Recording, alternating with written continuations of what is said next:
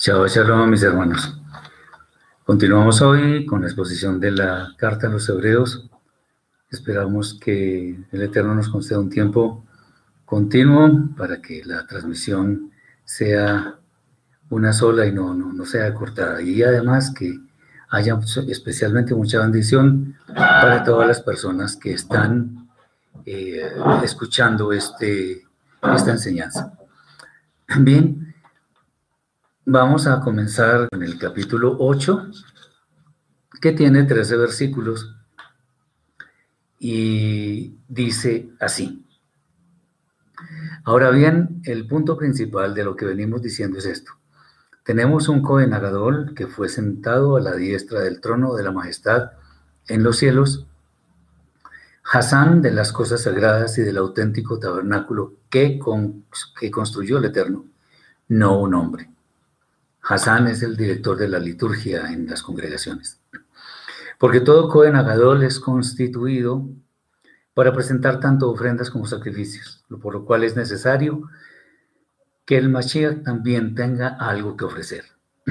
Así que si estuviera en la tierra, ni siquiera podría oficiar como sacerdote, habiendo quienes presentan las ofrendas según la Torah los cuales sirven a un reflejo y proyección de las cosas celestiales, como le fue advertido a Moshe cuando estaba para terminar el tabernáculo. Asegúrate de hacer todas las cosas según el modelo que te fue mostrado en el monte. Pero ahora ha obtenido un oficio divino superior, por cuanto también es mediador de una mejor alianza, establecida sobre mejores promesas. Porque si aquella primera hubiera sido sin defecto, jamás se habría procurado lugar para la segunda. Porque reprochándolos, dice, y aquí vienen días, dice el Eterno, en que estableceré pacto con la casa de Israel y con la casa de Judá, no como el pacto que hice con sus antepasados, el día que tomé su mano para sacarlos de la tierra de Misraim, porque ellos no permanecieron fieles en mi pacto y yo me desentendí de ellos, dice el Eterno. Pero este es el pacto que haré con la casa de Israel después de aquellos días. Dice, eh, dice el Eterno, pondré mis leyes en su mente y sobre su corazón las escribiré. Y les seré por Elohim y ellos me serán por pueblo. Y nunca más será necesario que unos a otros se enseñen, ni un hermano tendrá que decirle a su hermano, conoce al Eterno, porque todos me conocerán desde el menor hasta el mayor. Pues perdonaré sus iniquidades y nunca más me acordaré de sus pecados. Al decir nuevo, ha declarado anticuado el primero, y lo que es anticuado envejece y está cerca de su remoción. Muy bien. La realidad de la misión de Yeshua en esta edad presente incluye el hecho de que está sentado a la diestra del, trono de la majestad en los cielos.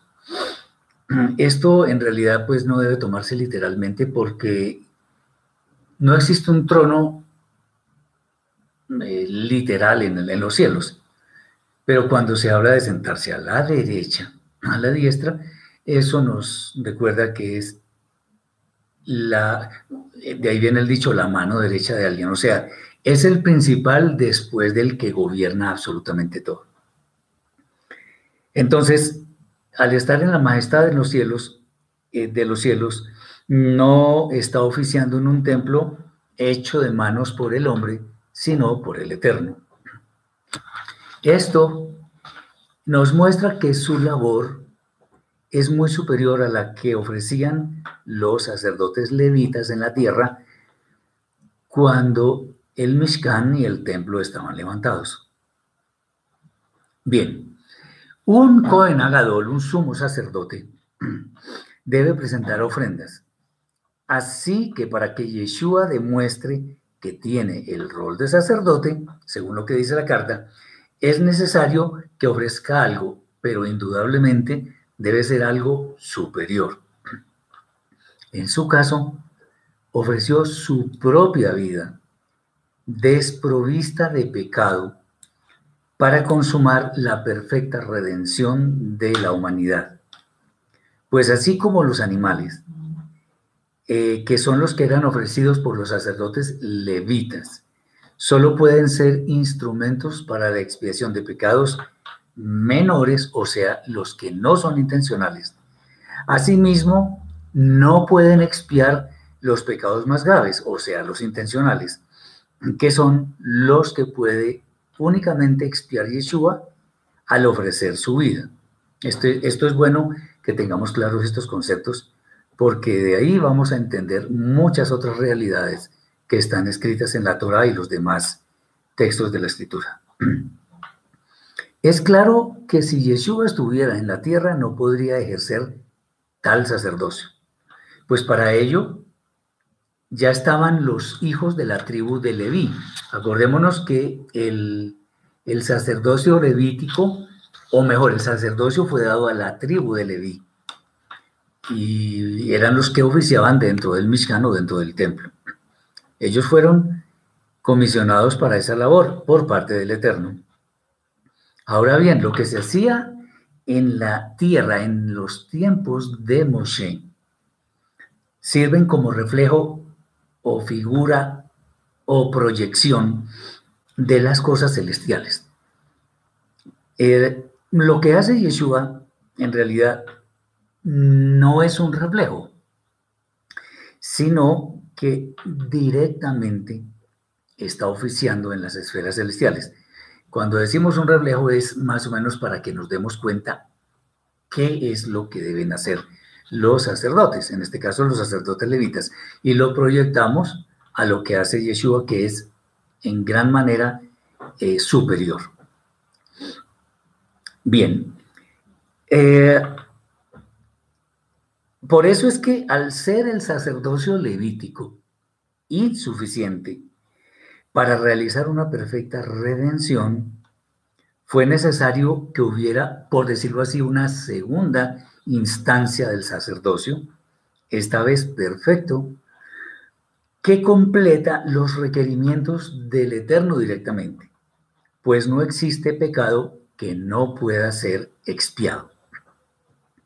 Por ello es que el autor de la carta trae a colación las palabras que están escritas en el profeta Irmeyahu, o sea, Jeremías capítulo 31, versículos 31 al 34, que refleja el pacto renovado, no un nuevo pacto, sino pacto renovado, que hace el Eterno con la casa de Israel y la casa de Yehudá.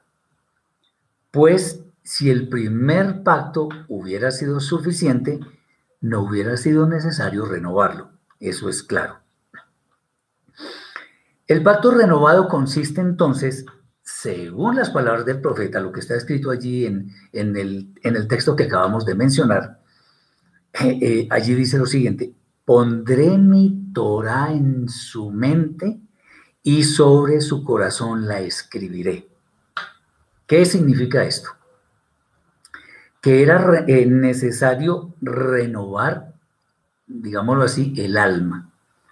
En el sentido de que antes la Torah estaba escrita en piedra, o sea, las lujot, las tablas de la ley, las que Moshe bajó del monte y en cierta medida podría parecer lejana para cumplirla. Está escrito allá. Pero ahora la misma Torah, por eso es que el pacto no es un nuevo pacto, sino un pacto renovado. La misma Torah que estaba escrita en tablas de piedra, ahora está en nuestra mente y escrita en nuestro corazón, para que, podamos cumplirla sin que nos, parezca, nos parezca una pesada carga. Entonces, el pacto renovado, ¿qué es lo que hace? Cambiar la Torah, la misma Torah de siempre, cambiarla de lugar. O, más que cambiarla de lugar, no es, no es tanto cambiarla, sino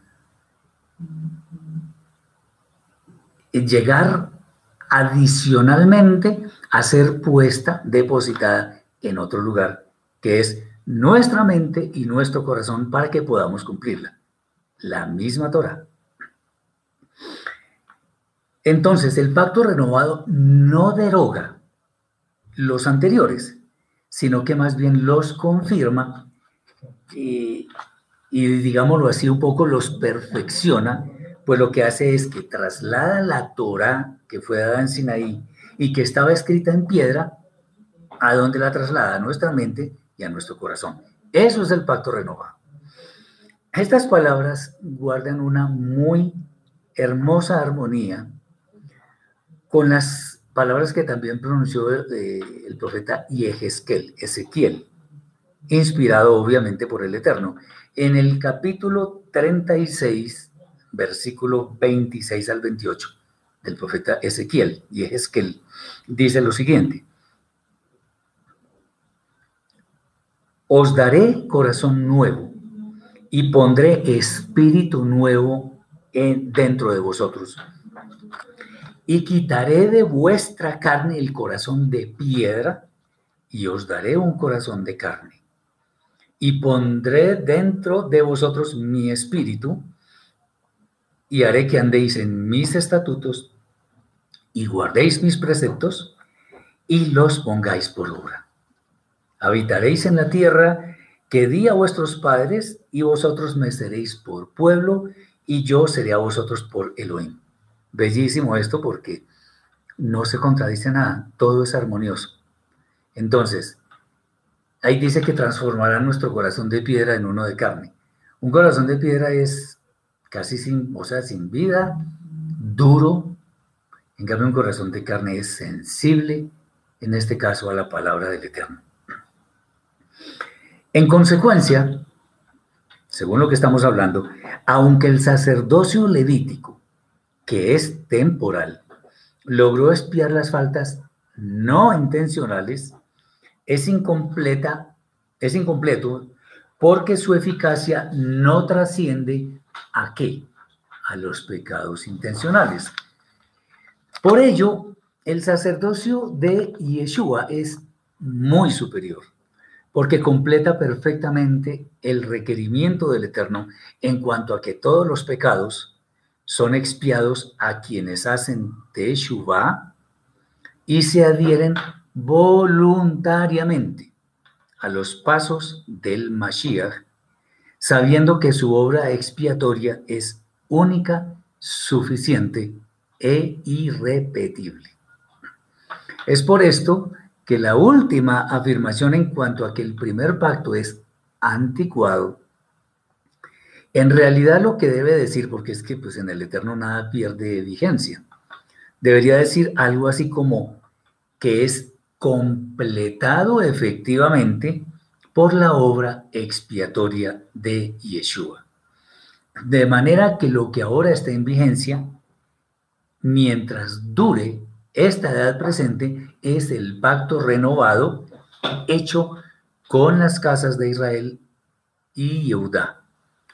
Entonces, cuando muchas personas preguntan, bueno, pero yo soy cristiano, yo no estoy en los pactos. Sí puede estar en los pactos. Recordemos lo que estudiamos en la carta a los Efesios, eh, capítulo 2, versículos 11 y siguientes, donde dice que antes estábamos éramos incircuncisión, pero ahora somos conciudadanos de los santos. O sea, tenemos la misma nacionalidad espiritualmente hablando y tenemos los mismos derechos. Qué bello eso. Muy bien. Ahora vamos al capítulo 9. Tiene 28 versículos.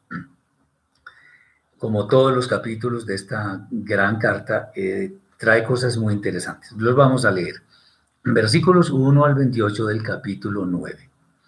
Ahora bien, el primero tenía un santuario terrenal y sus requerimientos de servicio, porque, porque el tabernáculo fue ordenado así. La primera parte en que estaba la menorá, la mesa y los panes de la presencia.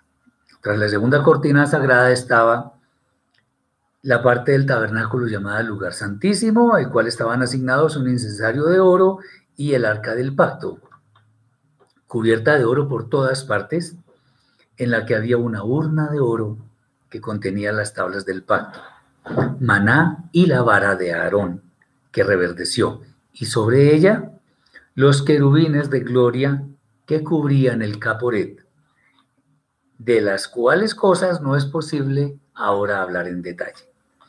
Dispuestas así estas cosas, en la primera sección los Koanim entran continuamente para cumplir los ritos. Pero en la segunda solo el Cohen haga dol una vez al año y no sin sangre, la cual ofrece por sí mismo y por los pecados de ignorancia del pueblo, lo, eh, lo cual es una alusión a la una alusión por la que la Rúa Kodesh indica que aún no estaba abierto el camino al lugar santísimo mientras estuviera en pie el primer tabernáculo. Estamos hablando de que no estaba abierto el camino al tabernáculo celestial, por decirlo así.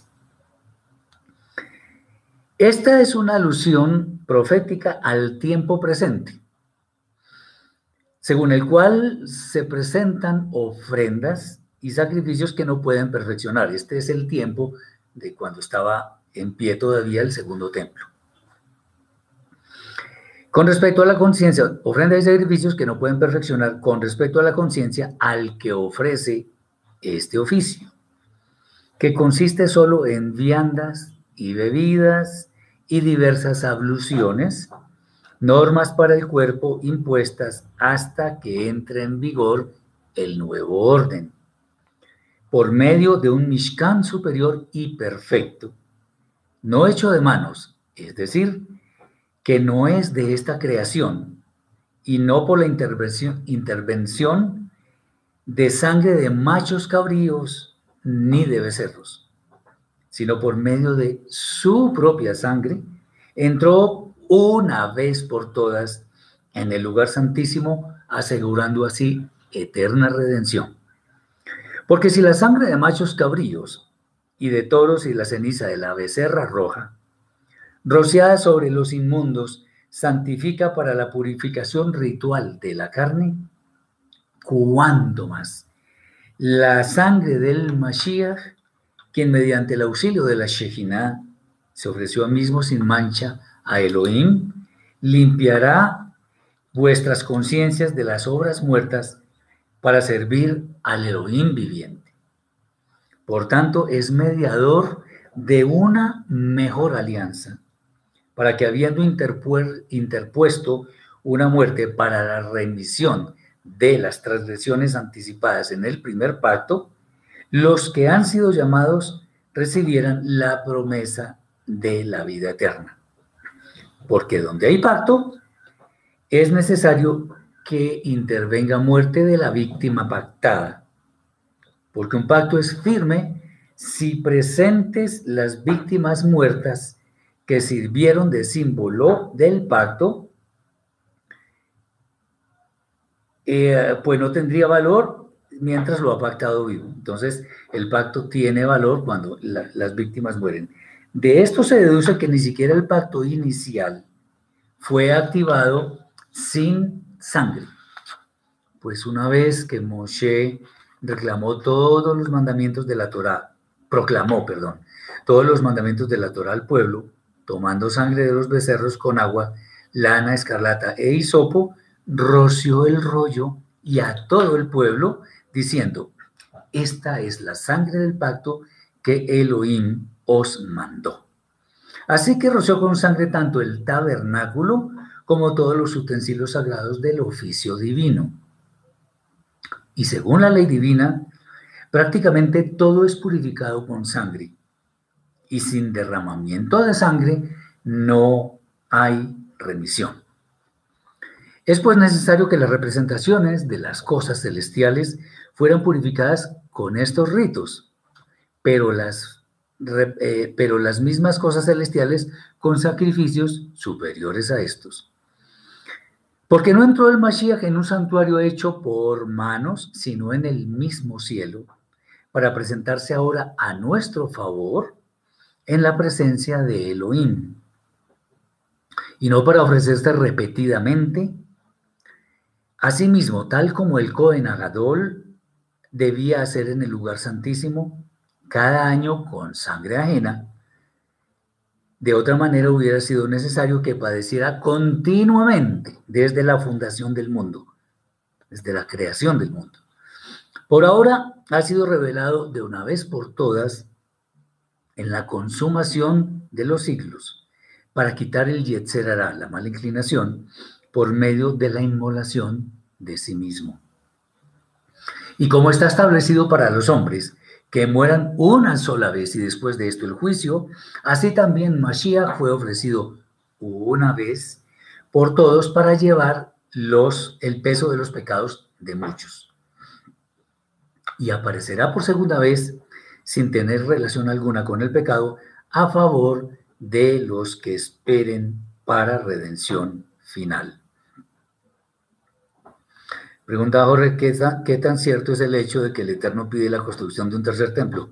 Busquemos en la escritura a ver si está escrito eso. Si está escrito, hay que defender esa postura. Pero es que eso, eso no está escrito en ninguna parte. Entonces tengamos mucho cuidado. Alguien una vez dijo que el Eterno ordenó la construcción, de un santuario y le dijo a, a David que su hijo iba a construir el templo donde hay otra instrucción respecto a eso. Sería bueno mirarla. Muy bien. Se continúa con el, de hecho, inclusive, déjenme decirles que el hecho de que Yeshua esté oficiando como Cohen Gadol, lo cual vimos en el pasado Shabbat, significa que entonces templo como que no va a haber, porque la verdad es que la razón de ser del templo es el sacerdocio levítico oficiando. Pero en este caso, como es un sacerdocio superior el de Yeshua, entonces no podríamos asegurar que este templo vaya a estar en pie. Ok, aquí se continúa con el tema del capítulo anterior, pero en esta oportunidad se enfatiza en el hecho de, de que los Koanim, los sacerdotes levitas, permanentemente entraban al Mishkan, al, santuario, al tabernáculo, a cumplir con sus tareas. ¿no? lo mismo en el templo. Y, esas ofrendas se hacían eh, cuando el, el Cohen entraba una vez al año al lugar santísimo, haciendo ofrendas por sí mismo y por todo el pueblo. Esto es tomado como una figura mediante la cual la Rúa HaKodesh, acordémonos que Rúa HaKodesh no significa Espíritu Santo, porque el Espíritu Santo no existe, eso, es, eso no es una persona ni nada. Lo que existe es la Rúa HaKodesh, que es el Espíritu de Santidad. Eh, Janet, otra vez, ¿por qué se escucha sobre la construcción del tercer templo? Eso viene de los judíos rabínicos que inclusive ya iniciaron la construcción de un templo, lo que habría que preguntar es con la, autorización de quién. Y el sacerdocio levítico lo van a, lo irían mejor a desempeñar según quién. La alhaja rabínica, la Torá, habría que ver. Entonces eso no tiene ningún sustento. Ok, la, figura es que mientras el Mashiach estuviera, perdón, que mientras se estuviera oficiando en el Mishkan, o sea, en el santuario hecho por mano de hombres, en el tiempo de Moshe no estaba abierto aún el camino hacia el lugar santísimo celestial. Dice el autor de la carta que este cuadro, que este cuadro muestra el tiempo presente, pero el tiempo presente si, vemos cuándo fue escrita esta carta, pues es el tiempo siglos atrás, cuando estaba presente el segundo templo. Eh, dice él que se siguen presentando eh, ofrendas que no pueden perfeccionar, clarísimo, porque solamente eh, expían pecados no intencionales. Además, lo que hacen estas ofrendas son o sea, estas ofrendas están, están compuestas de elementos materiales, perecederos, inanimados muchas veces, los cuales tienen vigencia cuando qué? Cuando llegue todo lo que es nuevo. Hasta ahí llega esa vigencia. Cuando el Mashiach entra en escena, o sea, ya aquí el autor eh, ya es consciente de que el Mashiach existe y que está desempeñando un rol de Cohen Agadol. Al subir a las esferas celestiales, comienza su oficio de Cohen Gadol, de, sacerdote, de sumo sacerdote. Eh, pero lo interesante es que allá no hay un santuario hecho de manos de hombres, sino que es un lugar santísimo celestial, el cual además de perfecto, fue hecho una vez y para siempre. ¿Cómo?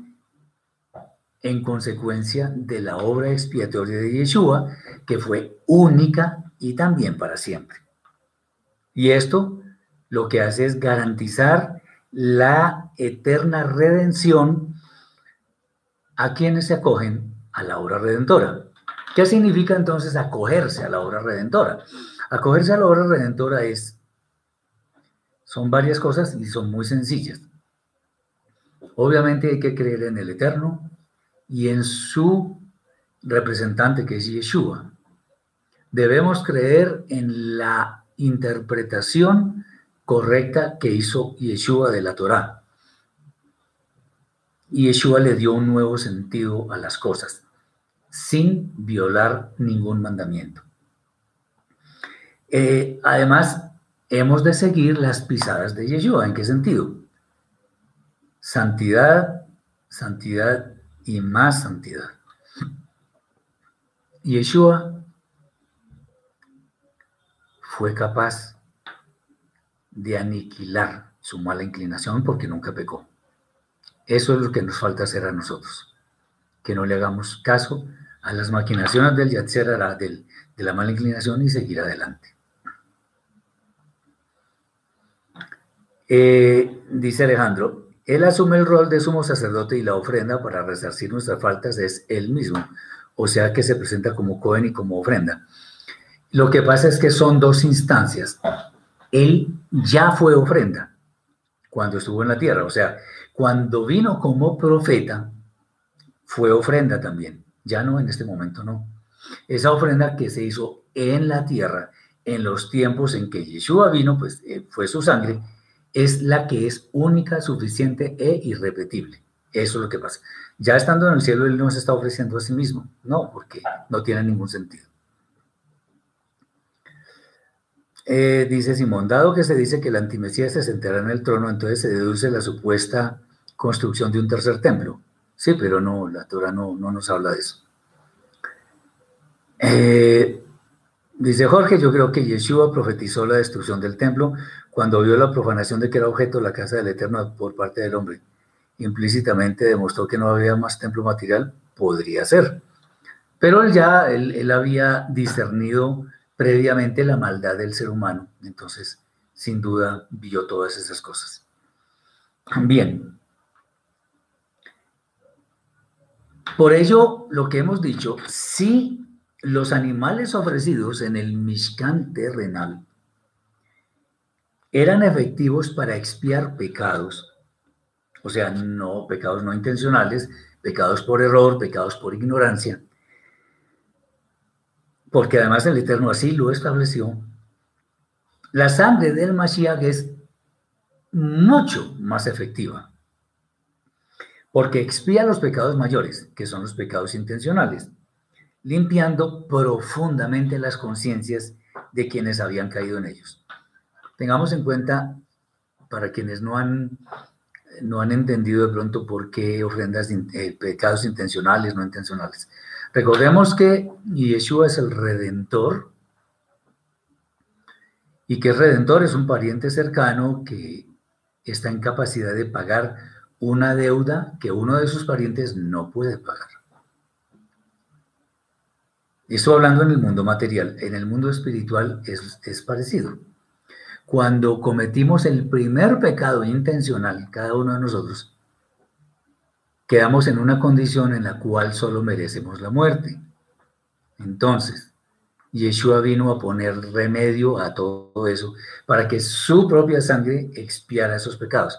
Ahora, cuando estamos hablando de su propia sangre, no estamos diciendo que la sangre tiene un efecto mágico en las personas. No, estamos hablando es de toda la ofrenda con lo que implica. O sea, la sangre, obviamente, la redención se tiene que hacer con sangre.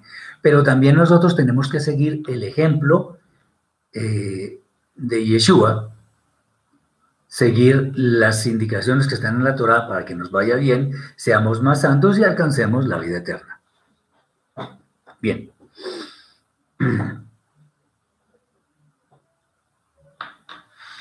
Ok.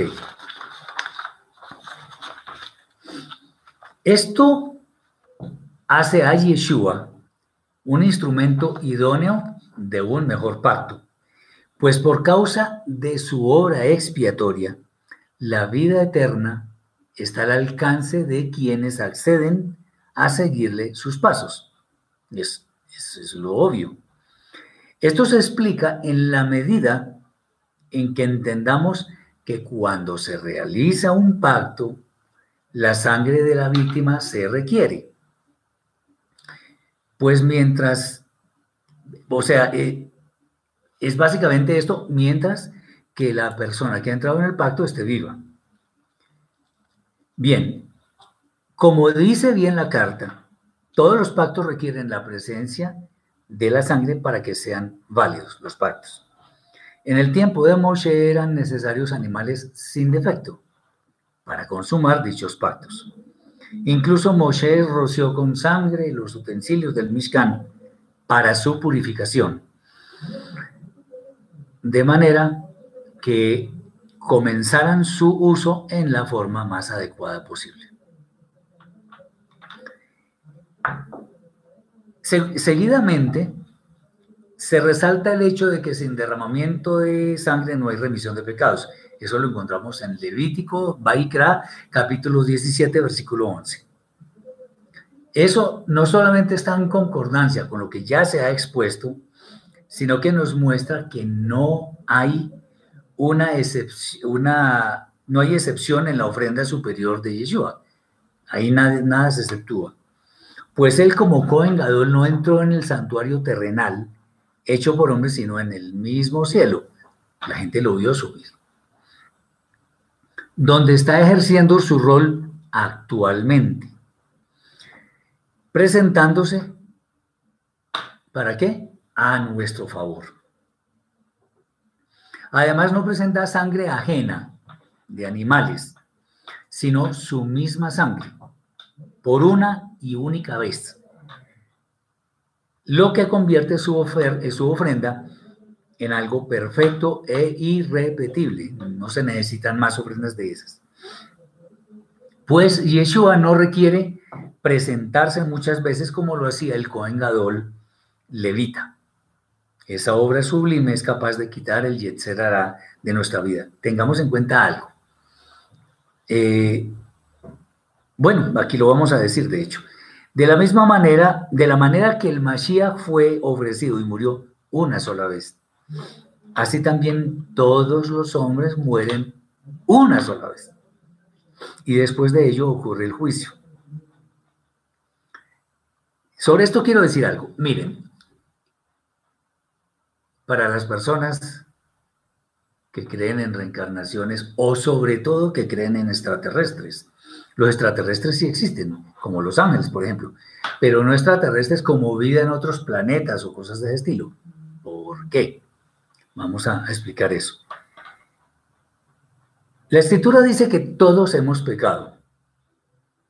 Clarísimo. Que la paga del pecado es la muerte. Sin embargo, dice que Yeshua no cometió pecado.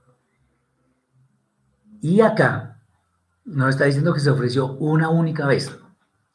Si suponemos que existe vida como la nuestra o parecida en otros planetas, teniendo en cuenta que todos hemos pecado, ojo con esto que voy a decir, teniendo en cuenta que todos hemos pecado, entonces, como Yeshua es el instrumento escogido para la redención final de la humanidad, ¿qué pasaría? No solamente tendría que haber muerto en la Tierra, sino en Marte y por allá no sé dónde. porque todos hemos pecado. Y pues si expía aquí en la tierra los de Marte o los de por allá lejos, no se van a dar cuenta, no van a saber quién es el Mashiach. ¿Ok? Entonces, eh, eso es claro, pero una razón que también nos refuerza este concepto es que como sin derramamiento de sangre no hay remisión de pecados, ¿eso qué significa? Que hemos pecado los de Marte, los de Venus, los de, los de la Tierra, los de Júpiter, en fin. Y Yeshua tendría que morir en cada uno de esos sitios para expiar todos los pecados, los intencionales. Bueno, pero eso contradice lo que está escrito acá, que está establecido para los hombres que mueran una sola vez y después de su juicio. Entonces, el sacrificio, la, perdón, la ofrenda de Yeshua fue única, suficiente e irrepetible. Entonces, eso de las vidas en otros planetas y esas cosas, pues, no tiene mucho sentido a la luz de esto que estamos viendo. Bien, Dice Jorge, además si el hombre fue hecho imagen y semejanza del Eterno, ellos tendrían que ser físicamente iguales a nosotros. No sé si iguales porque el aire que se respira en Marte es diferente al de la Tierra. Entonces la conformación de sus cuerpos debería ser un poco diferente. Pero la naturaleza es pecaminosa. Bien. Entonces, el Mashiach murió una sola vez y eso nos da para pensar y para entender mejor que los hombres mueren una sola vez y después de eso van al juicio. El Mashiach no tuvo necesidad de ofrecerse varias veces, pues su corbán fue único y suficiente. Cuando venga por segunda vez, no tendrá la función de expiar pecados, sino de qué? De reinar y juzgar a los sadikim, perdón, de, reinar y juzgar y de impulsar más adelante a los sadikim hacia la vida eterna. Eso es bueno que lo tengamos en cuenta. Bien, eh, vamos ahora al capítulo 10. 39 versículos, vamos a, a dar lectura.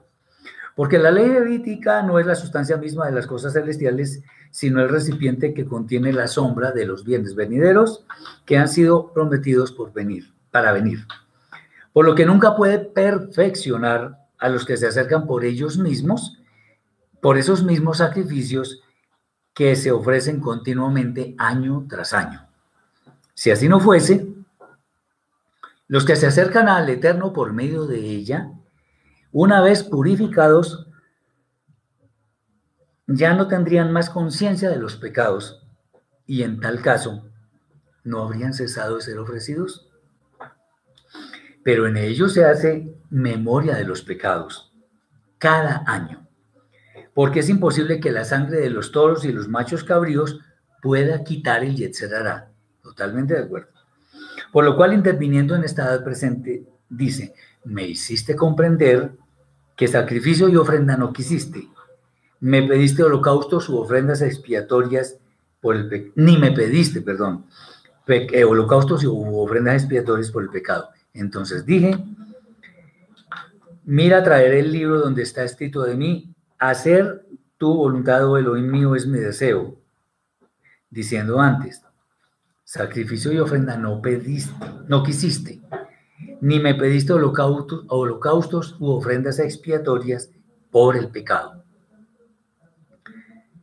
Las cuales cosas son ofrecidas por medio de la ley levítica y diciendo después, hacer tu voluntad es mi deseo.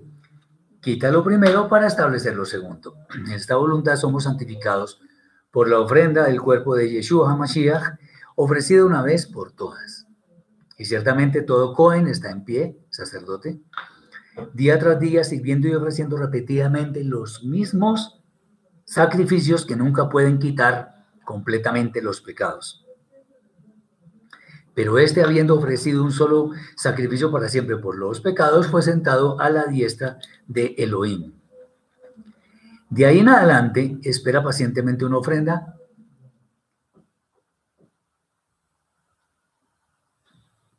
Perdón, de ahí en adelante espera pacientemente hasta que el Eterno ponga por enemigos, ponga a los que se le oponen por estrado de sus pies porque con una ofrenda purificó para siempre a los escogidos. Y nos testifica también la Rúa Hakodesh, porque luego de haber dicho, este es el pacto que haré con ellos después de aquellos días, dice el Eterno, pondré mis leyes en sus corazones y en sus mentes las escribiré, el pacto renovado. Ahora bien, donde hay remisión de esas cosas, no hay necesidad de más ofrenda por pecado voluntario. Así que hermanos, teniendo plena confianza para la entrada en el lugar santísimo por el alma de Yeshua, cuya vida nos abrió un camino nuevo y vivo a través de la cortina sagrada, esto es, su cuerpo, y teniendo un gran Cohen Agadol sobre la casa de Elohim, acerquémonos con corazón sincero y en plena certidumbre de fe obediente, purificados los corazones de mala conciencia y lavados los cuerpos con agua pura. Mantengamos sin titubear la confesión de nuestra esperanza, porque fiel es el que lo prometió.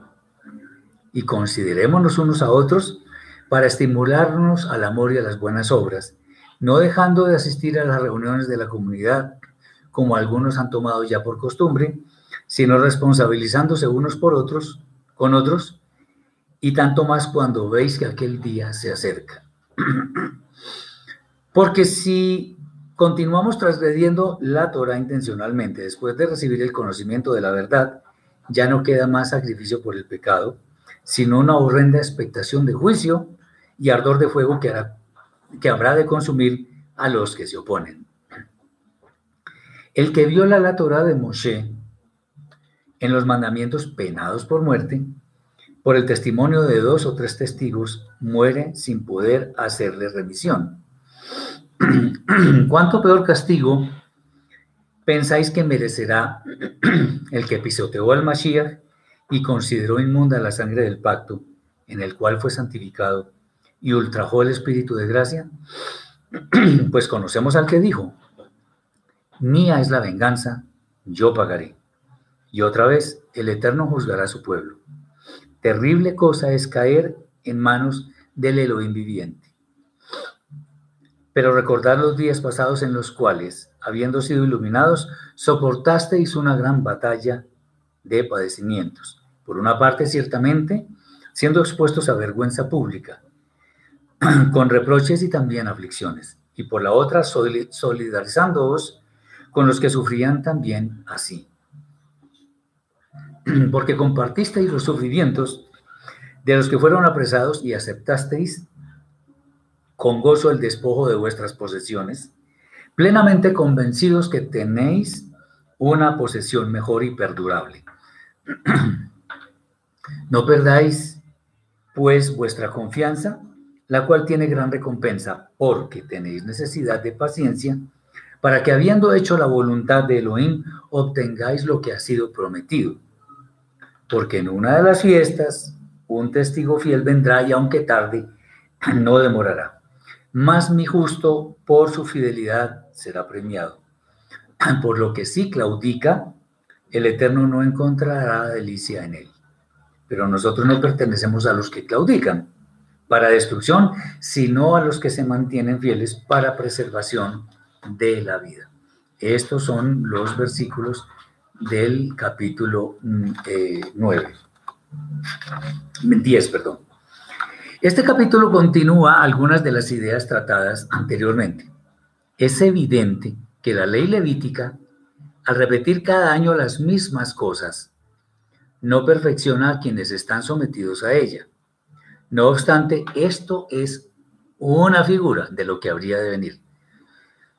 Aunque las ofrendas de animales sin defecto intervienen en la expiación de pecados que se cometen por error o por ignorancia, de ninguna manera son eficaces para extirpar el Yetzerará, pues si así fuera, no tendrían necesidad de seguir siendo ofrecidos.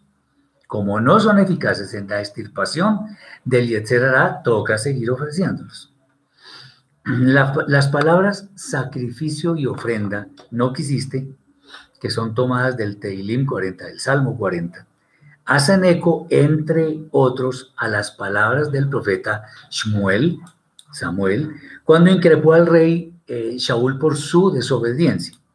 En realidad, al Eterno le interesa, le interesa más una actitud sincera de nuestra alma que los ritos externos establecidos en la misma Torah.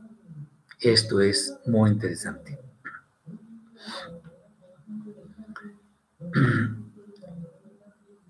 Sobre esto es bueno decir que en esta edad presente, específicamente en nuestros días, hoy, en los que el templo no está en pie y no existe en consecuencia sacerdocio levítico o oficiando, se hace más urgente no preocuparnos por apariencias.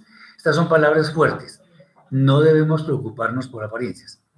De que me tengo que vestir no sé cómo, de que me tengo que poner sombrero, de que no sé qué. Eso no, eso no es. Eso no tiene nada que ver con la obediencia a la Torah. Eh, también incluso por los rituales. Los rituales de, y la halajá del judaísmo son muy, muy conocidos. Bueno, eso no es. Sino más bien, o sea, en lugar de apariencias, debemos eh, hacer lo que también está escrito en el Salmo, que es que hacer la voluntad de Elohim, que en realidad tiene mucho más peso que hacer ofrendas animales que de existir el templo hoy en día se convertirían en algo mecánico, sin el trasfondo real de todo lo que significa obedecer al Eterno, que eso es lo verdaderamente importante. Una vez se pone eh, en alto el hecho de que la ofrenda única y suficiente de Yeshua es superior a las ofrendas del sacerdocio levítico, pues estas no pueden quitar el pecado por completo, eso es clarísimo. Al haber subido a los cielos y estar sentado a la derecha del Padre, ciertamente su ofrenda expiatoria es mucho mayor que las que se hacían por medio del sacerdocio levítico. De hecho, ya lo hemos eh, enfatizado. ¿Por qué? Porque fue suficiente para purificar a quienes han de alcanzar la salvación. Por eso es que el pacto renovado dice que el Eterno nunca más se acordará de nuestros pecados e iniquidades, pues al haber realizado Yeshua una obra tan perfecta, no se requiere más remisión de pecados. Por esta razón podemos acercarnos con confianza al Padre Celestial, sabiendo que nuestra intención es mostrar una verdadera fe obediente hacia su voluntad. Bueno, aquí enseguida se, se presenta un tema que se ha prestado para malas interpretaciones, que es el del deber de congregarnos. En primer lugar, debemos animarnos todos a vivir en el amor y las buenas obras, eh, pero también a reunirnos. Sobre esto es bueno decir que no se trata de reunirse en un lugar cualquiera como primera medida, porque esto no da cumplimiento a la ordenanza. A ver, eh, la familia Sala Lombana. Incluso hoy en día se ha llegado a creer que el perdón es automático. No. No hay perdón si no hay teshuva, si no hay arrepentimiento. El uso de los sit sit. No, pero es que el uso de los sit es bíblico. Eso está en Bemidbar, números capítulo 15, versículos 37 al 41. Eso es obligatorio. Eh, bien, eh, vamos a ver entonces cómo es ese tema de congregarse. Evidentemente, congregarse tiene que ver con reunirse con otras personas que profesan la misma fe. No tiene ningún sentido participar en reuniones en las cuales no se está enseñando a vivir la Torah, sino doctrinas torcidas que dañan el camino de la fe. Entonces, a mí muchas veces me han preguntado, muchas veces, muchísimas veces, ¿qué hago? Entonces ahora yo me salgo de la iglesia cristiana y a dónde me congrego. Entonces, es que no se trata de que ir a un lugar por ir a un lugar, sino saber exactamente qué es, eh, cuál es el sentido verdadero de esa ordenanza. Janet, los que no tenemos dónde reunirnos, ¿cómo hacemos? Ya voy a decir. Otro, otro punto con respecto a esto es que no se cumple con el objetivo si estamos reunidos, pero sentimos que somos, eh, pero no sentimos que somos alimentados espiritualmente de la, de la mejor manera. Bien, o sea, yo puedo estar en una congregación y escuchar mentira tras mentira. ¿Eso hace que yo cumpla con eso? De ninguna manera. Porque el objetivo es que yo me nutra espiritualmente, me pueda alimentar y pueda adquirir más sabiduría. Y si me van a enseñar mentiras, pues eso no cumple. Ahora, en momentos como los que está viviendo el mundo, hablemos de la pandemia, de hecho las reuniones presenciales son prohibidas y las razones son obvias, saltan a la vista. ¿Significa eso que estamos impedidos para reunirnos? Qué interesante la pregunta. Muy bien, para contestarle a, a Janet. La tecnología existente es una excelente herramienta para reunirnos a pesar de que la distancia física entre nosotros sea muy grande. De hecho, por ejemplo, en este momento hay varias personas de diferentes sitios, inclusive de diferentes países. No estamos dándonos abrazos, ni pero estamos todos en la misma unidad, estamos en el mismo pensamiento. Cuando se hace una reunión, por ejemplo, por uno de esos de esas herramientas de chat, estilo Zoom, Microsoft Teams, Meet y muchas otras, pues eso cumple el, el objetivo. ¿Para qué se reúne uno en alguna parte? ¿Para qué nos reunimos? Es evidente que tiene que ver con el hecho de adquirir más conocimiento, incluso de aumentar nuestra familia. Porque mucha gente dice, bueno, pero es que yo voy a, la iglesia a servirle al Eterno. No, no, no, no, no, no, no, no, no, no.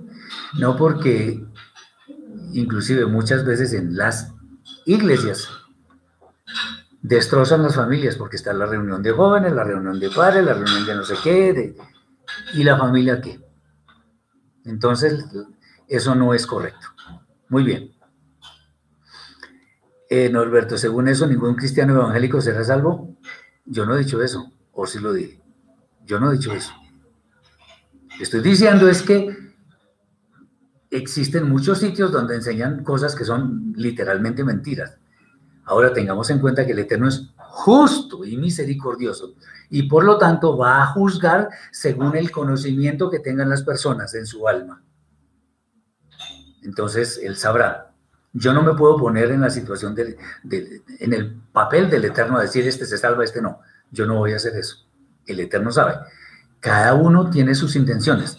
Ahora, obviamente, qué bueno que en lugar de estar escuchando mentiras, pues vayamos a un sitio donde nos enseñen a conocer verdaderamente al Eterno. Y enseñarnos a conocer verdaderamente al Eterno es donde no nos digan que, el Eterno es tres y que el Mesías es divino y que nació solamente de mujer, una cantidad de cosas raras. No, eso no es así. Ah, y que podemos comer de todo y, en fin, no, eso no es, sino más bien donde podamos alimentarnos. Pero el Eterno conoce las intenciones de nuestra alma y así nos va a juzgar. Eh, eh, Janet, pienso que esta pandemia es parte de los planes del Eterno para reunir a su pueblo esparcido. Sin duda, Sí, claro. De hecho, eso corresponde al capítulo 3, versículo 10 del libro de revelaciones, de Apocalipsis. Por cuanto has guardado la palabra de mi paciencia, yo también te guardaré de la prueba que ha de venir sobre el mundo entero para probar a los moradores de la tierra. Eso está escrito. Bien. En el caso mío, donde yo induje a mi esposa al cristianismo, ahora yo estoy congregándome con ustedes y yo la acompaño a ella sabiendo en el error en que están para ganármela hacia la verdad. Pues hay que hablarle. Si, es su esposa, usted tiene toda la autoridad para hablarle y decirle, me equivoqué. O sea, reconocer los errores es de, es de personas sabias. No es que vamos, que por, por, congraciarnos con la esposa, entonces, ay, sí, siga yendo allá. No, estamos equivocados. ¿Por qué, estás, ¿Por qué estamos equivocados? Bueno, por tal y tal y tal cosa. Y allá están enseñando algo que no es así. Pero decirlo con amor, no decir es que esos tipos son pecadores, eh, paganos. No, no. No hay que decir eso, porque muchos cristianos uno puede decir perfectamente que no son paganos, porque ellos no están, no están detrás de ídolos de barro, pero tienen enseñanzas que definitivamente no corresponden con la verdad. Entonces hay que hablar con, hay que hablar, hablar sin ninguna pena. Eh, Jorge dice, muchos se convierten en sirvientes del líder de la comunidad pensando que le están sirviendo al Eterno. Exactamente. Eso no es servicio al Eterno, eso es servicio al pastor o al qué sé yo. Eh, bien. Nubia está felizmente. Ah, bueno, qué bendición que estés feliz reunida con nosotros. Eh, Jesús, lo fuerte del asunto es que todos los que enseñan la palabra dicen tener la verdad. Casi todos. Uno nunca debe decir, yo tengo la verdad, no. Bueno, aquí no hacemos eso. Aquí simplemente exponemos unas cosas con argumentos que están escritos. ¿Para qué? para que ustedes puedan tener la libertad de revisarlos en la escritura y no simplemente, como decimos aquí en Colombia, que traguen entero. No, no, no, no, están en todo su derecho. Es más, en toda la obligación de revisar todo lo que se dice aquí para comprobar que efectivamente se está diciendo la verdad de acuerdo con el testimonio bíblico, no porque yo lo diga, sino porque lo dice la escritura. Eso es lo importante. Quien esté aquí hablando es lo de menos. Lo importante es que se, se esté diciendo la verdad de acuerdo con lo que está escrito en la escritura. Por eso es que también nosotros animamos a las personas a que al menos tengan algunos fundamentos de la lengua hebrea, que es la que nos permite entender el trasfondo de todo lo que está escrito en, en la Torá, en los profetas, en los escritos y aún en la vida Hadasha. Uy, Alejandro, tiene razón. Es que hay muchos errores. ¿Cómo será que ahora hay pastores homosexuales? No, pues ahí sí, apague y vámonos, eso no. Y, eh, voy a decir solo una palabrita con respecto a esto para seguir. Porque es que hay muchos que dicen, no, que es que hay que ser inclusivos, que no sé qué cosas. Hombre, yo respeto a estas personas como seres humanos, pero hasta ahí. Porque es que cuando a uno le dicen que si uno no está de acuerdo con el homosexualismo, entonces uno es homofóbico, homofóbico. Homofóbico es el que decidió cambiarse de sexo, porque está despreciando lo que el Eterno en su sabiduría le dio, y lo está despreciando. Eso, eso simplemente. El que tenga oídos para oír que oiga. Bien. Eh, entonces, la tecnología nos ayuda para estos eh, efectos de reunirnos. Nosotros, gracias al Eterno, tenemos un grupo muy nutrido en, la herramienta Telegram y cuando termina el Shabbat nos reunimos, nos reunimos para las fiestas y permanentemente estamos en comunicación. Le doy gracias al Eterno por ese grupo que es también mi familia, a quienes amo profundamente. Son personas muy lindas todas. Bien. Ay, qué bueno lo que está diciendo Jorge. Conoceréis la verdad y la verdad os hará libres, dijo Yeshua. Ah, ah, absolutamente. Pero ¿cómo nos vamos a liberar si no queremos escuchar la verdad y no la investigamos? Déjenme decirle gracias por ese apunte porque eso me hace decir otra cosa. El Salmo 119, que les invito a que se lo aprendan de memoria, ese tiene 176 versículos. Cualquiera puede, con constancia. En uno de esos tantos versículos dice, tu Torah es la verdad. O sea, que yo, parafraseando un poquitico, podría decir, y conoceréis la Torah y la Torah os hará libres. Qué bonito.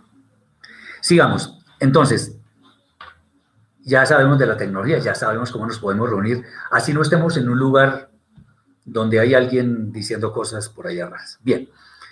También es bueno decir que las reuniones no son para centrarse en ritos vacíos, sino para nutrirse espiritualmente, de manera que salgamos mucho más fortalecidos en nuestra fe, que finalmente es lo que realmente importa.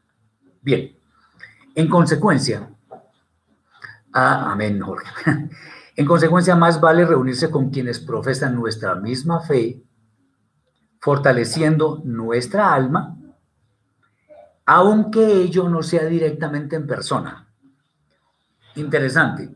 Aquí lo importante no es el abracito y el ósculo santo, el beso. Si nos podemos reunir personalmente algún día, listo, nos damos el abrazo cariñoso, el besito en la mejilla. Pero es que no se trata de eso. Eh, el asunto es que nos reunimos es para un objetivo específico. No vamos a decir, no, voy a reunirme porque es que ahora sí, así sigo al Eterno. No. Voy a agrandar mi familia, pero sobre todo voy a crecer espiritualmente. Voy a encontrar hermanos que me van a ayudar y eso me va a ayudar a crecer. Bien. Nuestra motivación correcta ante el Eterno es la que les da valor a nuestras reuniones. Esto debemos hacerlo teniendo en cuenta que los días del fin están muy cercanos. Eh, Rodney dice que es el Evangelio si compara con la Torah. bueno, ¿el Evangelio es lo mismo que la Torah? Sí, sí, definitivamente sí. Ahí está. Y eso se complementa con lo que dicen los profetas, como por ejemplo Irma y que nos habla del pacto renovado. Eh, Norberto, ¿cómo debe ser entendido el versículo que dice, no juzgues y no serás juzgado? Lo que pasa es que nosotros no podemos estar andando eh, en el papel de jueces. Podemos, podemos juzgar si se nos pide, pero es que nosotros como no sabemos las circunstancias, por eso es que Yeshua dice, no juzguéis según las apariencias, sino juzgad con justo juicio. El, el asunto es que si yo tengo argumentos, argumentos que pueden ser probados, probados, entonces yo puedo llamar al hermano que está en la falla, que está cometiendo la falla, y lo traigo en privado y le digo, mira, está pasando tal y tal cosa, y él me explicará. Si definitivamente la cosa es cierta, pero él no quiere entender, llamo testigos y después, si no quiere entender, llamo a toda la comunidad, como lo dice la brida Hadasha. Muy bien.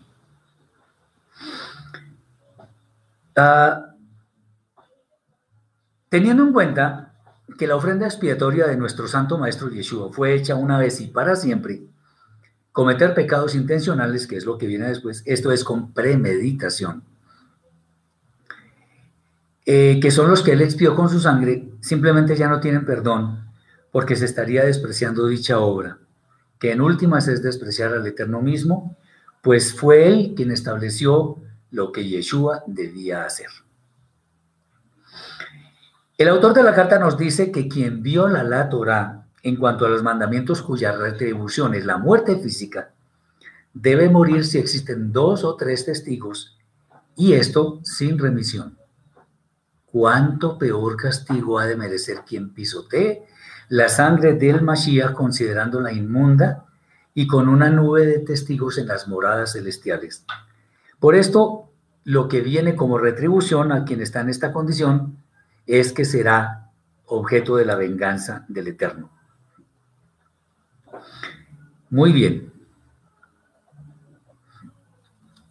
Quienes hemos decidido seguir las pisadas del Mashiach, en alguna manera hemos pasado por señalamientos, insultos, maldiciones y malquerencias de quienes consideran que nuestra fe es vana y seguimos lo que supuestamente está obsoleto o abolido. Pero al unirnos con los hermanos que están igualmente convencidos de esta fe como nosotros, entendemos que la carga ya no es tan severa y que la recompensa habrá de llegar algún día. Por esto no debemos perder la esperanza, pues sin duda hay una gran recompensa para quien se mantenga fiel a pesar de todas las circunstancias negativas. Es necesario, por tanto, perseverar en nuestra fidelidad, pues está escrito, el justo por su fidelidad vivirá. Eso está escrito por allá en Habacuc, capítulo 2, versículo 4. No seamos entonces de los que renuncian a su fe, ojo con esto, que renuncian a su fe por causa de las adversidades, pues el final glorioso es el que debemos tener como meta. Muy bien, este capítulo 10 es bien interesante. Ahora vamos con el capítulo 11, son 40 versículos, vamos a leerlos rápidamente para no prolongar innecesariamente todo. Dice así, esto muchos lo recitan hasta de memoria. Es pues la fe, la certeza de lo que se espera, la convicción de lo que no se ve, porque en ella llegaron a ser justificados los antiguos. Por fe es que entendemos que la formación de los diferentes mundos fue hecha siguiendo las instrucciones de la Torá, de modo que lo que ahora se ve fue creado de lo que no se había revelado. Por la fe, Ebel presentó a Elohim una ofrenda superior que la de Caín, por la cual recibió el testimonio de haber sido justificado. Dando Elohim aprobación a sus ofrendas y aún después de muerto, se basó en ellas para confirmar oralmente su justicia. Por la fe, Enoch, Hanoch, fue trasladado para que no hubiera muerte, y no fue hallado porque lo trasladó Elohim. Pero sin fe obediente es imposible agradar, porque es necesario que el que se acerca a Elohim crea que existe y que, y que es premiador de los que le buscan. Por fe Noah, habiendo sido advertido acerca de cosas que aún no se veían, obedeciendo con temor reverente, construyó un arca para salvación de su casa. Mediante esa fe obediente, mostró la culpabilidad de su generación y fue heredero de la justicia que es dada cuando la fe obediente está presente. Por fe, Abraham, siendo llamado, obedeció para salir al lugar que recibiría como herencia y salió sin saber a dónde iba. Por fe habitó en tierra de la promesa como en tierra ajena, viviendo en tiendas de campaña con Isaac y Jacob, coherederos de la misma promesa porque esperaba la ciudad que tiene los fundamentos eternos, cuyo arquitecto y constructor es Elohim. Por fe, a pesar de la esterilidad de Sarah, recibió fuerzas naturales para engendrar simiente, eh, aún fuera del tiempo en la edad para engendrar, porque estaba convencido de la fidelidad del que le había dado la promesa. Y por esta causa de uno y este casi muerto nacieron como las estrellas del cielo en multitud y como la arena incontable junto a la orilla del mar. Y parados en fe murieron todos estos, no habiendo recibido las promesas, sino mirándolas de lejos y creyéndolas y saludándolas y confesando que eran extranjeros y peregrinos en la tierra. Porque los que confiesan estas cosas están dando a entender que buscan una patria. Si al hacerlo hubieran tenido en la memoria aquella de donde salieron, tiempo hubieron tenido de regresar, pero anhelan una mejor, esto es, celestial. Por lo cual Elohim no se avergüenza de llamarse a sí mismo Elohim de ellos y por tanto les preparó una ciudad. Por fe obediente Abraham, habiendo sido probado, ofreció a Isaac, y el que recibió las promesas ofrecía al unigénito respecto a quien le había dicho, le había sido dicho. En te será llamada descendencia, plenamente convencido en su mente que Elohim es poderoso para levantar aún de entre los muertos, de donde, en sentido figurado, también lo volvió a recibir. Por fe obediente también Isaac bendijo a Jacob y a Esab con respecto a las cosas que estaban por suceder. Por fe obediente, Jacob, al morir, bendijo a cada uno de los hijos de Joseph y adoró apoyado sobre el extremo de su madero. Por fe obediente, Joseph, al morir, se acordó de la promesa del éxodo de los hijos de Israel y ordenó las instrucciones acerca de sus huesos. Por fe obediente Moshe, después de venir al mundo, fue escondido tres meses por sus padres porque vieron que el niño era profeta y no temieron el decreto del rey. Por fe obediente Moshe, habiendo llegado a ser figura importante, rehusó ser llamado hijo de la hija del faraón, escogiendo más bien sufrir con el pueblo de Elohim que disfrutar, disfrutar el placer terrenal, temporal del pecado, considerando mayor riqueza el vituperio del Mashiach que los tesoros de Misraim, de Egipto, porque tenía puesta la mirada en la promesa. Por fe obediente dejó Misraim sin miedo a la ira del rey, porque se sostuvo como viendo al invisible. Por fe obediente santificó Pesach y la señal de la sangre, para que el que destruía a los primogénitos no les hiciera daño. Por fe obediente cruzaron el Yamsuf como por tierra seca, intentándolo los egipcios fueron ahogados. Por fe obediente cayeron los muros de Jericó después de ser rodeados por siete días. Por fe obediente Rahab, la ramera, no pereció junto con los que no creyeron, habiendo recibido los comandos secretos con Shalom. ¿Y qué más digo? Porque el tiempo me faltaría para, eh, para relatar de Gidón, Gedeón, de Barak, de Shimshon, o sea, Sansón, de Iftab, Jefté, de David, de Shemuel y los profetas, quienes por fe obediente eh, conquistaron reinos, grandes reinos, escaparon al filo de espada, recibieron poder en debilidad, se hicieron poderosos en batalla, pusieron en fuga los ejércitos gentiles. Mujeres recibieron sus muertos mediante resurrección, pero otros fueron torturados, no aceptando el rescate, con la mira de obtener mayor galardón en la resurrección final y la resurrección final, en, perdón, en la resurrección final, y otros soportaron dignamente ser avergonzados en público y azotes y cadenas e incluso encarcelamiento. Fueron apedreados y aserrados y decapitados con espada. Anduvieron de acá para allá envueltos en camuflaje de pieles de cabras en gran necesidad, afligidos, maltratados, de los cuales esta presente no era digna, vagando por los desiertos y montes y cuevas y cavernas de la tierra.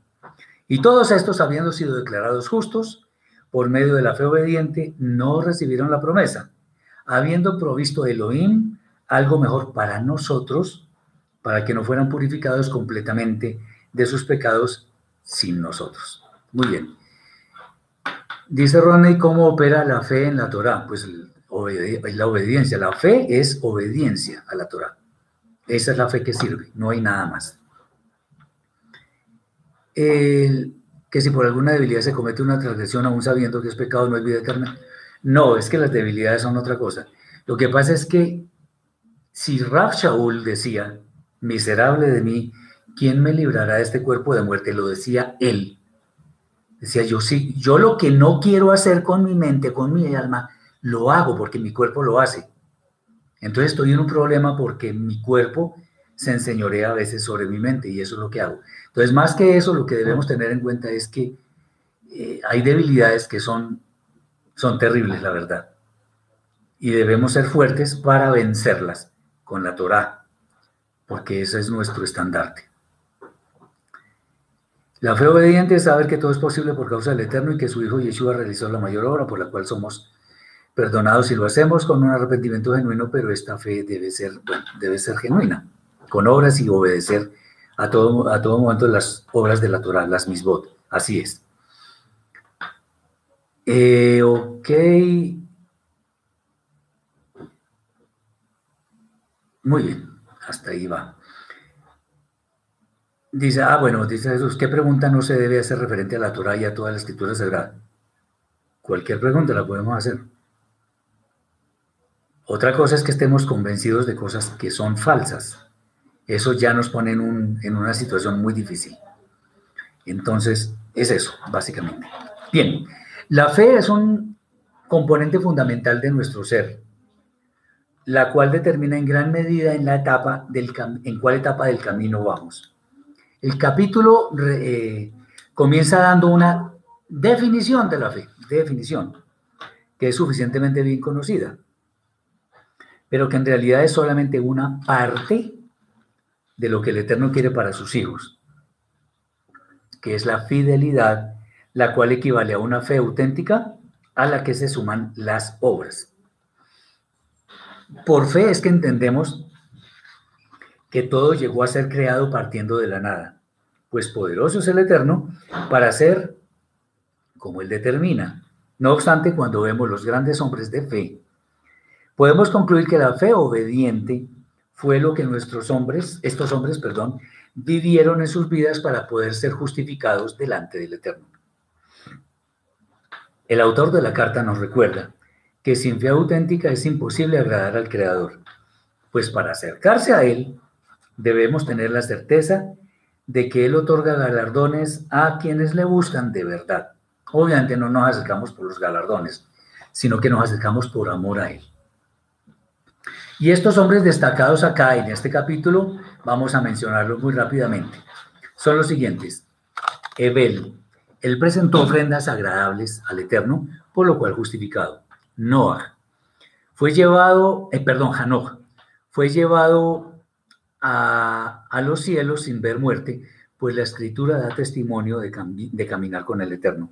Noah obedeció sin saber lo que se avecinaba y sin verlo, obviamente, pero creyó a la palabra del Eterno, pues construyó el arca y con ello hizo evidente el pecado de toda su generación. Dice Janet, los 613 creo que están basados en sus total. No, no son 613, eso dicen los judíos, pero en realidad no son 613, pueden ser menos. Abraham salió por causa de la voz celestial, sin saber a qué lugar se dirigía. Asimismo habitó en tierra extraña, viviendo con sus descendientes, pero no cuestionó la voz del Eterno, sino que obedeció fielmente. Por esa fe le fueron dadas las fuerzas para concebir descendencia con Sarah, aunque su edad pudiera dar a pensar que así no podía ser. Su descendencia fue numerosa, es numerosa, muy numerosa, como el Eterno le prometió. Todos estos hombres, aunque no recibieron las promesas en vida, creyeron y confesaron esas promesas como extranjeros en la tierra. Por ello Elohim no se avergüenza de llamarse Elohim de ellos. Eh, ¿qué, pienso del adoctrinamiento que han tenido sobre nosotros? Pues muchos salieron del cristianismo y arrastran sus creencias, sus doctrinas a las raíces hebreas. Pues una cosa es que las quieran imponer y otra cosa es dependiendo del maestro que les toque.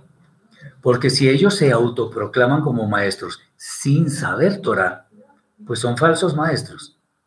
Y para ellos hay un, un fin que no es nada halagador. Es que no es que uno se proclame maestro y ya como uno ve, por ejemplo, en ciertas redes sociales, a mí me molesta mucho eso, de hecho, déjenme decirles, me molesta. Cuando en lugar de decir Pablito González, dice apóstol Pablo González. En lugar de, en lugar de decir eh, Juan Pérez, eh, reverendo o pastor Juan Pérez, y así sucesivamente. ¿Para qué? Eso delante del Eterno no vale nada. Es mejor que la gente reconozca que tenemos un don a que nosotros estemos publicando en, todo en todas partes que somos tal cosa y de pronto no lo somos. Tengamos mucho cuidado con eso. Entonces, que salgan del cristianismo, eso se conoce facilito. Por la forma como hablan, eso se conoce inmediatamente. Pero si lo que hacen es Salir de la iglesia cristiana, se ponen una equipa y cogen un rollo de Torah, eso no los hace creyentes verdaderos, de ninguna manera. Bien, es mejor mostrar humildad, totalmente de acuerdo, así es. También Abraham estuvo dispuesto a ofrecer a su hijo Itzhak, aunque ya el Eterno había dicho que en él le sería llamada descendencia, pues no dudó en cuanto a que el Eterno es capaz de levantar de los muertos situación que figuradamente vivió Isaac. Isaac mismo bendijo a Jacob sobre las cosas que aún no habían sucedido. Él no sabía que eso iba a ser cierto. No sabía, no, no lo había visto, pero sabía que era cierto porque el Eterno le había, eh, le había dicho eso. Eh, Jacob bendijo a todos sus hijos en torno a las cosas futuras. Joseph eh, recordó la salida de Misraim de Egipto, de su pueblo y por ello dio instrucciones en cuanto a que sus huesos fueran trasladados a la tierra prometida. Por fe Moshe fue escondido sin temer el decreto del rey, sabiendo que habría de tener una gran labor entre su pueblo. Él, a pesar de haber tenido los privilegios dentro del palacio del rey, porque así fue, escogió el sufrimiento junto con sus hermanos, pues no tenía en gran estima el todos esos tesoros que había en Misraim, sino las promesas del Eterno. Excelente ejemplo. También por fe abandonó la tierra de servidumbre, creyendo fielmente en las promesas del Eterno. Asimismo, por esta fe santificó Pesach y obedeció la señal de la sangre para proteger a los primogénitos de su pueblo. Igualmente, esta fe le llevó a cruzar el Yamsuf, el mar de juncos, que fue el mismo mar que ahogó a los egipcios cuando iban a perseguir al pueblo de Israel. También hubo otros grandes hombres como Gidón, Barak, Shimshon, Iftach, David y Shmuel. Pues por la fe ellos conquistaron reinos, eso está escrito, hicieron justicia y alcanzaron grandes logros. Muchos fueron torturados en diferentes formas y no tuvieron una vivienda permanente, pues vagaron por diferentes lugares. Recordemos, por ejemplo, el profeta Elías. Independientemente de lo que cada uno de ellos tuvo que vivir, les unió algo que es la fe obediente, o sea, fe con obras. Aunque no alcanzaron a ver cumplidas las promesas, fueron declarados justos y por tanto esperan las moradas eternas. A nosotros nos ha tocado algo mejor, pues tenemos el testimonio vivo del Mashiach. Y tanto los que murieron sin ver las promesas como nosotros, tenemos la esperanza cierta de ser justificados. Bien. Ya vamos con los dos capítulos finales. El capítulo 12 tiene 29 versículos. Dice así. Por todo ello, nosotros también teniendo alrededor nuestro tan grande nube de testigos, desprendiéndonos de todo peso y del pecado que nos persigue, corramos con paciencia la carrera que se nos ha puesto delante, fijando nuestros ojos en Yeshua, autor y máximo exponente de la fe, la fe que obedece, el cual por el gozo puesto delante de sí soportó el dolor del madero, menospreciando la vergüenza pública con que, a la que fue expuesto y ha sido sentado a la diestra del trono de Elohim. Considerad con detenimiento al que ha soportado tanto falso testimonio levantado en contra suya por violadores de la Torah, para que vuestro ánimo no se desvanezca abandonando la carrera, pues todavía no habéis llegado al extremo del martirio, combatiendo contra la corrupción del pecado. Pues pareciera que ya habéis olvidado la exhortación que como a, hijos os habla diciendo. Bendecido es el hombre a quien el Eterno disciplina y al que reprende con su enseñanza, porque el Eterno al que ama disciplina y reprende a todo el que recibe por hijo. Es para disciplina que debéis manteneros firmes. Es, eh, Elohim está tratando como hijos. Porque, ¿qué hijo es aquel a, a quien su padre no disciplina? Pero si estáis en disciplina de la cual todos los, eh, todos los testigos fueron hechos partícipes, entonces sois bastardos y no hijos. Además, tuvimos a nuestros padres terrenales que nos corregían y los honrábamos. ¿No es preferible entonces sujetarnos al Padre de los Espíritus y viviremos? Porque ellos ciertamente para pocos días nos disciplinaban pero pensaban que era mejor, más él plenamente convencido de lo que nos convenía, a fin de que participemos de su santidad. Es cierto, ninguna disciplina al momento de ser impuesta parece ser razón para estar gozosos, sino tristes. Pero luego da fruto apacible de justicia a los que por ella han sido educados. Por tanto, fortaleced las manos debilitadas y las rodillas paralizadas y estableced senderos derechos para vuestros pies, para que lo que ahora está cojo no termine dislocándose del todo, sino más bien que se sane. Buscad siempre la santidad, sin la cual nadie verá Yeshua, y procurad tener shalom con todos, estando siempre alertas, evitando que alguien se prive de la gracia de Elohim, no sea que alguna raíz de resentimiento brotando hacia arriba haga daño y por su influencia muchos sean contaminados. Que ninguno permita forma alguna de inmoralidad sexual ni mundanalidad como Esab, que por una comida vendió su primogenitura, porque sabéis que después, deseando heredar la bendición, la eh, fue rechazado, pues no pudo hacer ya hacer teshuva, aunque la buscó diligentemente con lágrimas. Porque no os habéis acercado a lo que, podía, a lo que se podía palpar y que ardía en fuego, ni a la oscuridad, ni las tinieblas, ni al torbellino, ni al sonido del shofar, ni a la voz que hablaba, la cual los que la oyeron rogaron que no les hablase más, porque no podían resistir más lo que se ordenaba.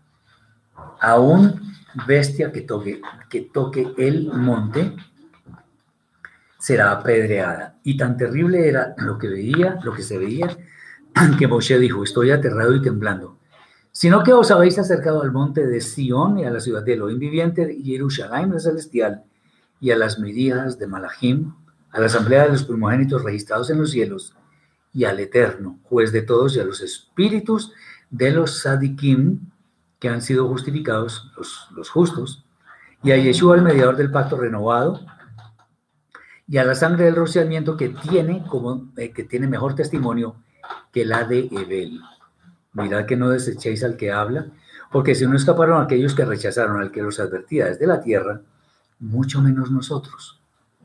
Si rechazamos al que habla desde los cielos, cuya voz acudió a la tierra en ese tiempo, mas ahora ha prometido diciendo, una vez más, y he de sacudir la tierra y los cielos y al decir una vez más indica la remoción de las cosas movibles para que permanezcan las inconmovibles. Por lo cual, recibiendo un reino inconmovible, mostremos nuestra gratitud sirviendo a Elohim de una manera aceptable con reverencia y temor, porque nuestro Elohim es también fuego que consume. Bien, tengamos en cuenta que al ser nosotros quienes hemos creído en Yeshua, en su obra expiatoria, nuestro actuar debe ser impecable en primer lugar, porque eso es agradable delante del Eterno. Y segundo, porque hay una gran cantidad de testigos en el cielo y en la tierra que están mirando permanentemente nuestras obras. Esto último es muy importante, pues nuestro testimonio habrá de dar frutos entre los que aún no han llegado a esta preciosa fe. Correr con paciencia la carrera que tenemos por delante es solo una expresión figurada de la actitud que debemos tener hacia el pecado, en el sentido de que debemos estar alertas para desprendernos de él siguiendo las pisadas del Santo Maestro. A quien no le importó el intenso sufrimiento al que fue sometido, pues sabía el final glorioso que le esperaba, como realmente fue, pues fue sentado a la derecha del Padre. Yeshua en su tiempo pero también ahora ha sido objeto de falsos testimonios. Eso no, no, no falta nunca. Y eso de todos los movimientos religiosos. Y los falsos, los falsos testimonios vienen especialmente de quienes viven violando la Torah, lo cual nos sirve como motivación para no desfallecer en el camino que el Eterno nos ha trazado. Hasta ahora estamos experimentando dolor no por cumplir, sino por el hecho de ser señalados falsamente. Pero esto corresponde a una gran verdad, y es que el Eterno disciplina al que ama. Y por ello hemos de ser sometidos a duras pruebas, para que cuando las superemos demostremos que somos instrumentos idóneos en la propagación del reino. Justamente la disciplina es la que nos debe mostrar que no debemos desmayar, sino mantenernos firmes, pero también la que nos sirve la que, para mostrar que, que somos hijos legítimos y no bastardos, o sea, legítimos. Y en nuestro tiempo de aprendizaje fuimos disciplinados por nuestros padres, además honrándolos. Eh, si eso es así, es mejor aún que ahora el Padre Eterno sea quien eh, el, que aplique disciplina sobre nosotros.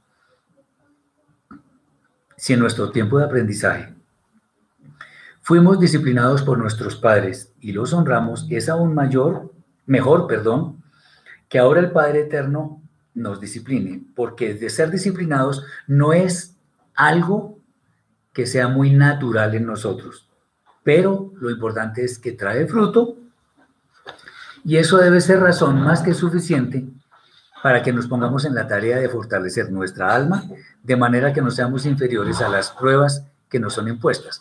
Esto es un proceso, esto no se da de un día para otro. Duras pruebas, uy, claro, económicas, por ejemplo. Alguna enfermedad siendo uno sano. Eh, problemas afectivos. Pruebas hay muchísimas, muchísimas. Bien, Ahora que hemos llegado a esta fe tan preciosa, es nuestro deber eh, preocuparnos por buscar la santidad, que es la condición para entrar en las moradas de la eternidad.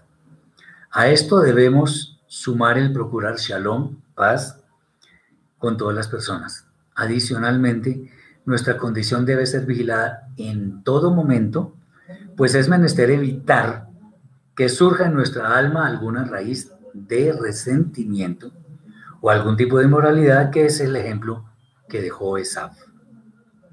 Nuestra realidad es que no nos estamos acercando a lo que es tangible con nuestros sentidos físicos, sino más bien a lo que es sublime, a lo más alto, a lo más espiritual, en presencia de las multitudes de Malahim, de ángeles, y especialmente en presencia del Eterno y obviamente de Yeshua, lo cual es prefigurado por las cosas puramente terrenales.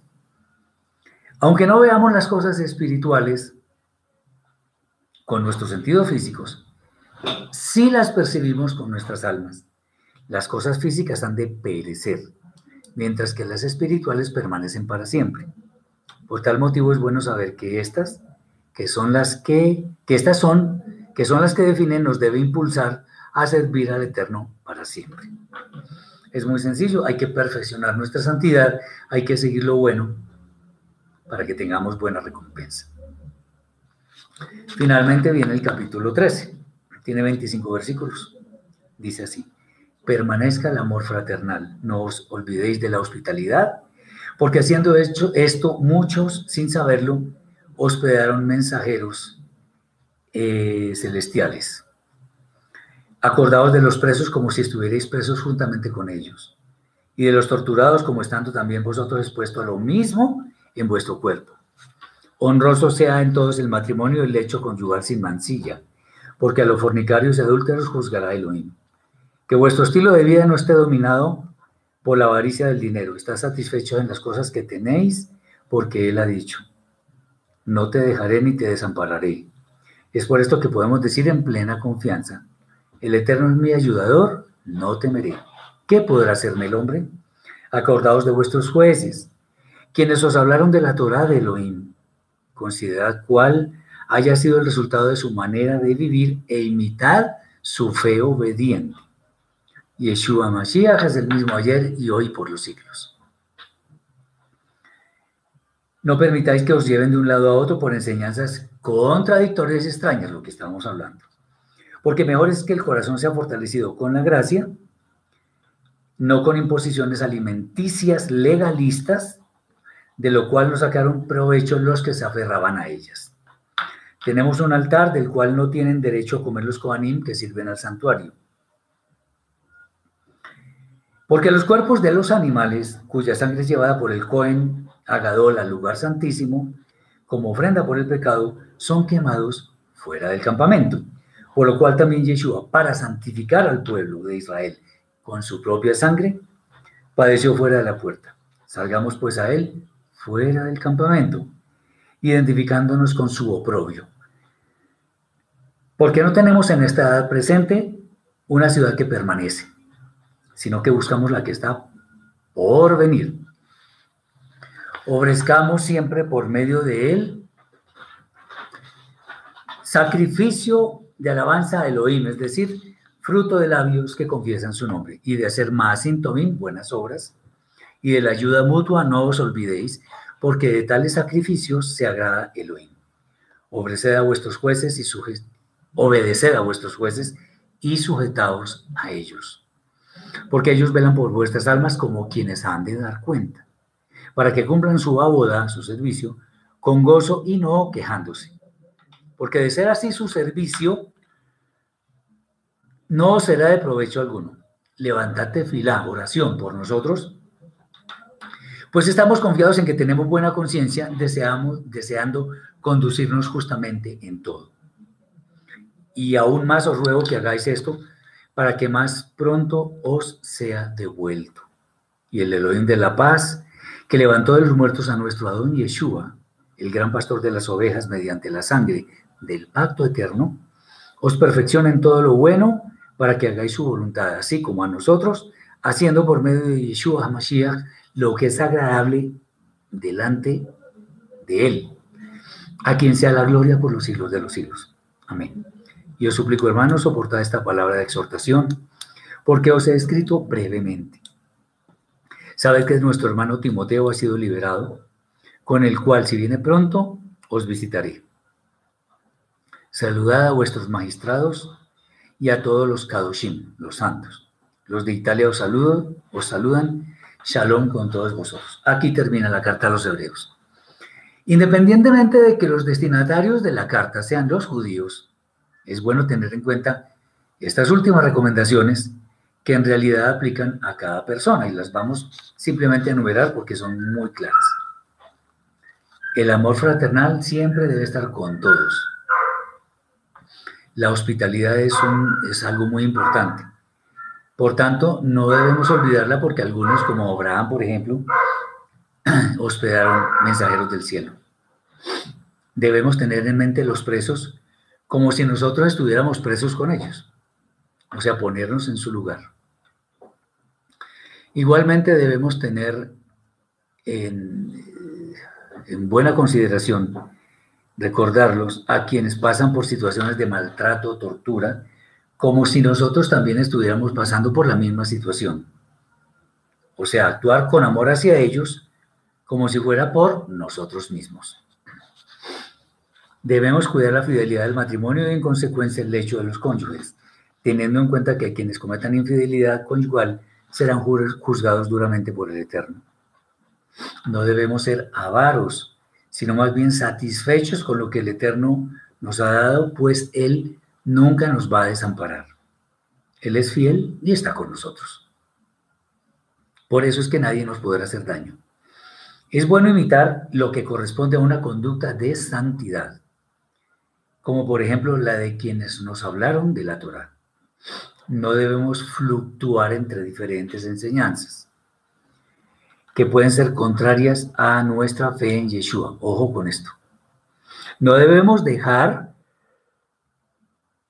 que nos sean impuestas normas o doctrinas que son eh, que corresponden a la limitada sabiduría de hombres y no del Eterno. Ojo también con eso. Debemos presentar alabanza al Eterno confesando su nombre. Confesando no necesariamente es pronunciarlo, ya lo hemos visto varias veces. Esto es, eh, obviamente no es pronunciarlo porque no conocemos la pronunciación, sino haciendo las buenas obras para las cuales Él nos creó. Y en gran medida se refieren a la ayuda desinteresada a nuestro prójimo. Es necesario obedecer a nuestras autoridades espirituales, sujetándonos a ellas sin quejarnos pues ellos velan por nosotros y de esta manera cumplen mejor su servicio.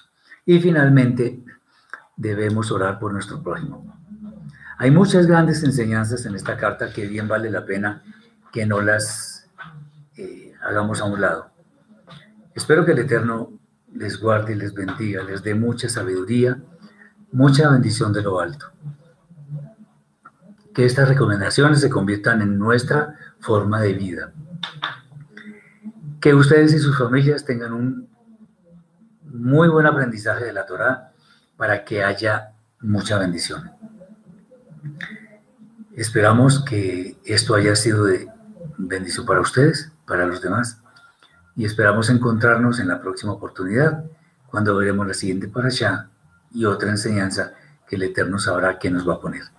Muchas gracias por la atención para quienes están terminando su día de Shabbat Shavuot para quienes no han terminado, Shabbat Shalom y bendiciones para todos. Shalom.